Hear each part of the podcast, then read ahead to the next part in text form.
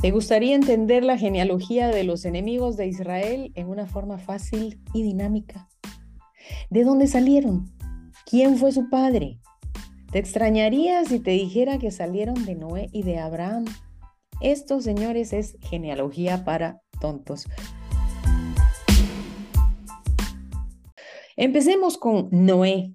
Noé tuvo tres hijos varones, Sem, Cam y Jafet.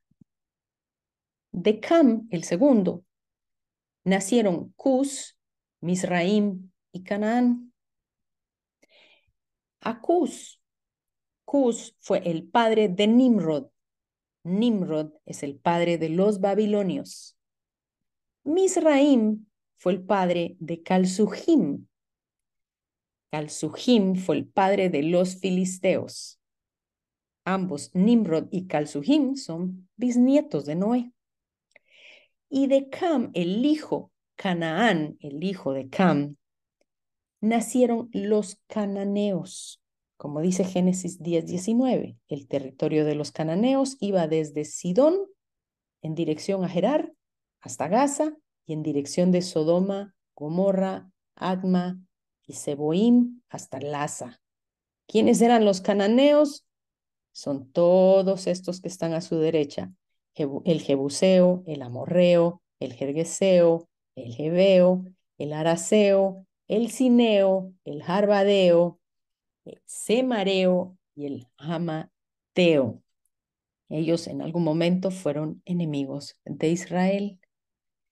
De Jafet, el tercer hijo de Noé, nace Gomer. Póngale mucho cuidado a esos nombres. Si usted está, lo está viendo por video, lo puse en un pequeño cuadro para que usted le ponga mucho cuidado a estos nombres. Jafet fue el padre de Gomer, Magog, Tubal, Mesec. Gomer fue padre de Togarma y Canaán, el nieto de Noé, fue padre también de Cus y de Fut. Cus fue el padre de Rahama y Rahama fue el padre de Seba y de Dan. ¿No les sueñan interesantes estos nombres? Se los voy a leer. Gomer, Magog, Tubal, Mesec, Togarma, Cus, Fut, Seba y Dedan. Todos estos nombres aparecen en una de las últimas guerras que va a librar Israel, que aparecen en Ezequiel 38. Pero ¿qué sucedió con Sem, el primero de los hijos de Noé? ¿Qué sucedió? Esta es la genealogía de Sem. Aparece en Génesis 11, 10. El primer hijo de Sem, yo no estoy mencionando todos los hijos ni toda la genealogía, sino los más importantes. El primer hijo de Sem fue Arfaxad. De Arfaxad salen todos los arameos y los caldeos, los que estaban en Babilonia. En algún momento los arameos apoyaron a Israel y tenían muy buenas relaciones, pero en otro momento se volcaron en contra de ellos. Arfaxad fue el padre de Sala, Sala de Heber, Heber de Peleg, Peleg fue el padre de Reu, Reu de Serug, Serug fue el padre de Nacor, Nacor fue el padre de Taré y Taré fue el padre de Abraham. Por eso Abraham, cuando Dios lo llama, le dice, sal de Ur de los caldeos. El Señor lo saca y le da la promesa de hacer de él una gran nación. ¿Cuál entonces es la descendencia de Abraham? Y aquí se pone más interesante.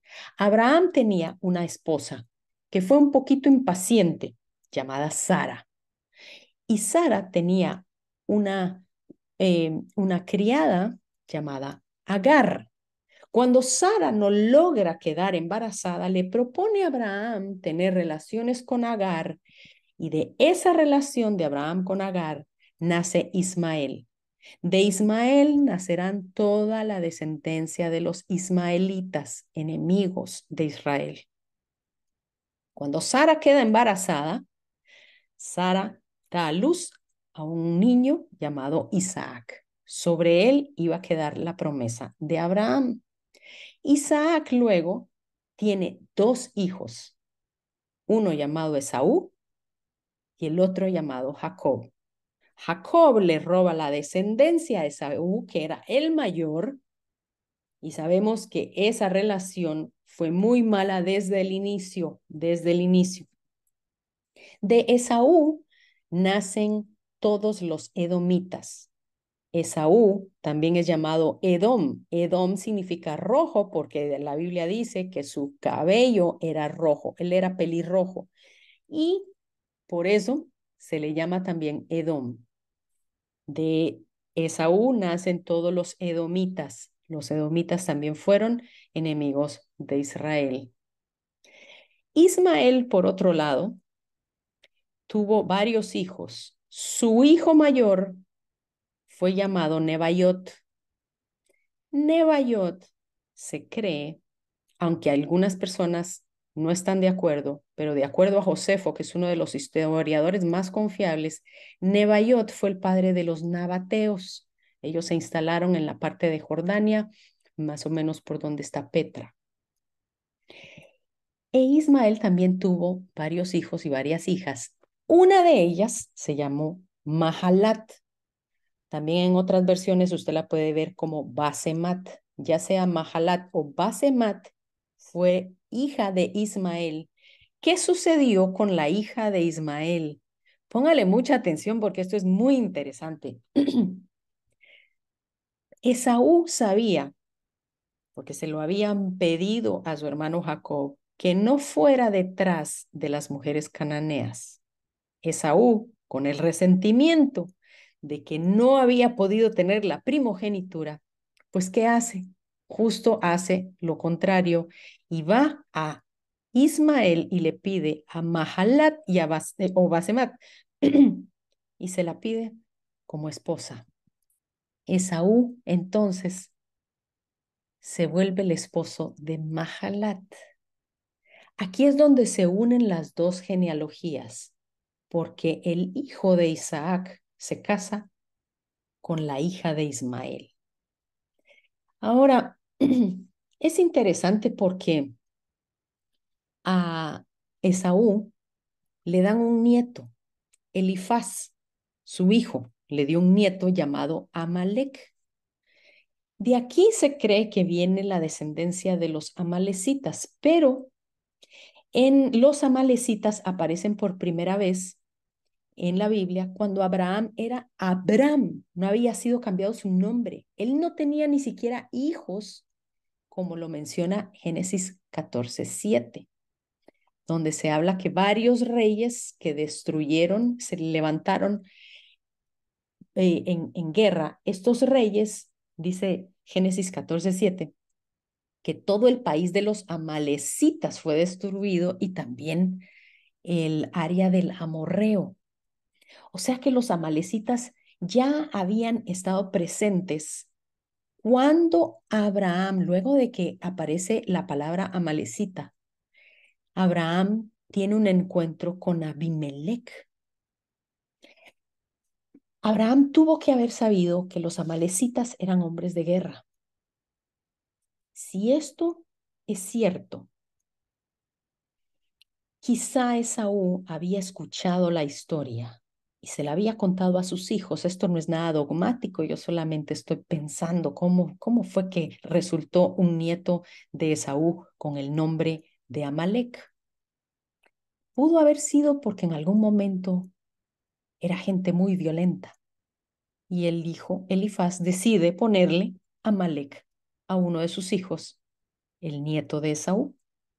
Lo que sí es cierto es que la descendencia de Esaú, este rey llega a nacer, que este Amalek no es el rey primero.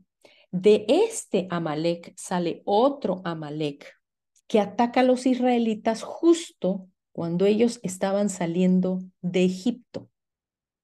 Lo vemos en Éxodo 17.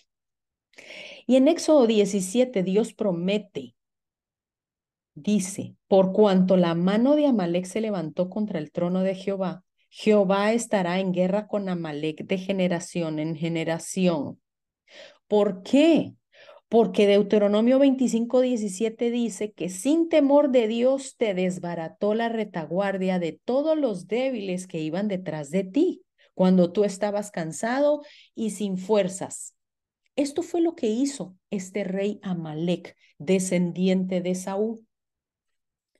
Atacó a, al, pueblo de Israel saliendo. Y dice que Moisés batalló contra los amalecitas con pura oración. Y cuando, cuando Moisés se levantaba y levantaba sus brazos y empezaba a orar, dice que los amalecitas perdían la batalla. Y cuando él bajaba sus brazos y dejaba de orar, los israelitas eh, perdían la batalla.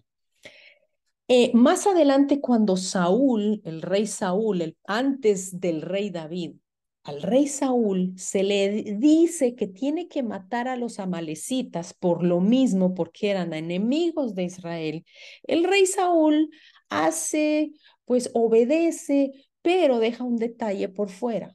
Rehúsa matar al rey Agag, el rey de los amalecitas. ¿Qué sucede? Más adelante, el rey Agag aparece su nombre en el libro de Esther en, el libro de Esther aparece el nombre de un descendiente de Agag llamado Amán. Amán es el hombre que planeó el primer holocausto de la historia. Este hombre era descendiente de Agag, el amalecita, Amalek, y planeó una matanza como la que vimos el 7 de octubre sobre Israel, pero a una gran escala. Este hombre era descendiente de Amalek. Entonces vemos que los ismaelitas y los descendientes de Amalek siempre van a querer destruir a los israelitas. ¿Sabe dónde estaba el reino de Esther, llamado Susa, donde se planeó la primera matanza de israelitas? Susa es ahora Irán. Y sabemos que Irán son uno de los más grandes enemigos del pueblo de Israel y son los que financian a todos los enemigos alrededor de Israel. ¿Qué sucede entonces? Vámonos con Sara. ¿Qué sucede cuando Sara muere? Abraham eh, vuelve a casarse, bueno, es una concubina eh, y, y su nombre se llamaba Setura. Setura da a luz a Madián. Y Madián es el padre de los madianitas, enemigos de Israel. Setura también tiene un hijo con Abraham llamado Joxán. Y de Joxán sale Seba y Dedán. Seba y Dedán también se mencionan en la guerra de Ezequiel 38. Pero creo que esto no es el Seba y Dedán que se mencionan en esa, en esa guerra. Entonces, resumiendo, Israel, Jacob, de Jacob nace Israel, de Israel sale el judaísmo y del judaísmo nace el cristianismo. De los ismaelitas nace el Islam, 600 años después de Cristo aproximadamente, y de todos los ismaelitas, pues salen la mayoría de los enemigos de Israel, los madianitas, los ismaelitas, los nabateos, los amalecitas y los edomitas. Por eso en Deuteronomio 23:7 dice, no aborrecerás al edomita porque es tu hermano, a pesar de que había sido enemigo de Israel y es enemigo de Israel. Dice, no aborrecerás al edomita porque es tu hermano. ¿Por qué es tu hermano? ¿Por qué es hermano de Israel? Porque lógicamente son los descendientes de Saúl, el hermano de Jacob, el hermano de Israel. Y dice, no aborrecerás al egipcio porque forastero fuiste en su tierra. Pero hay otra historia interesante. Abraham tiene un sobrino llamado Lot. Lot es quien es librado de la destrucción de Sodoma y Gomorra.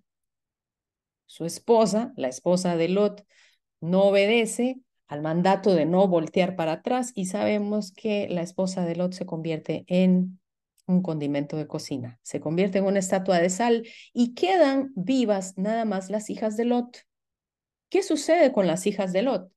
Ellas habían percibido que la destrucción de Sodoma y Gomorra era el fin del mundo, se habían quedado sin procrear, se habían quedado sin esposo, el único que había sobrevivido era Lot, y se ingenian un plan.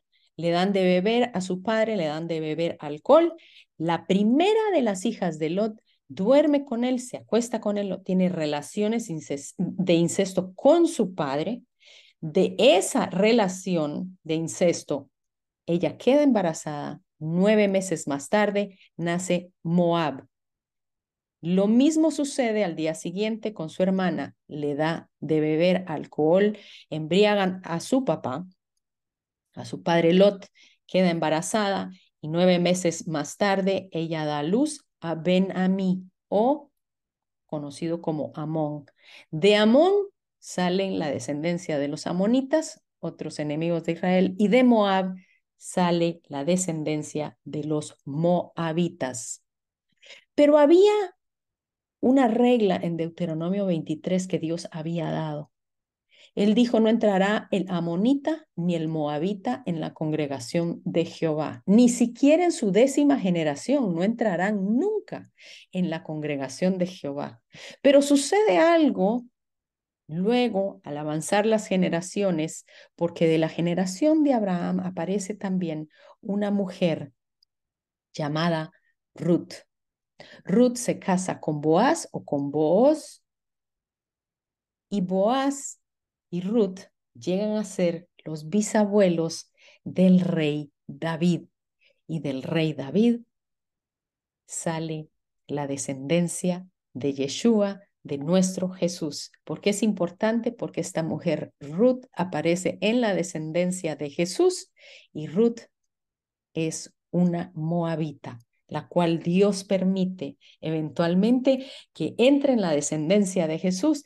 Y si ella tuvo la, la bendición de ser parte de la descendencia de Jesús, cuanto más usted y yo. Por eso Gálatas 3, 13 y 14 dice, Cristo nos redimió de la maldición de la ley haciéndose maldición por nosotros, pues está escrito, maldito todo el que es colgado en un madero. ¿Para qué en Cristo Jesús la bendición de Abraham, alcanzar a los gentiles, usted y yo, a fin de que por la fe recibiéramos la promesa del Espíritu. Y continúa diciendo, ahora bien, a Abraham fueron hechas las promesas y a su descendencia. No dice, y a los descendientes, como si hablara de muchos, sino como de uno, y a tu descendencia, la cual es Cristo. Gálatas 3:29 termina diciendo, y si vosotros sois de Cristo, ciertamente descendientes de Abraham sois y herederos según la promesa.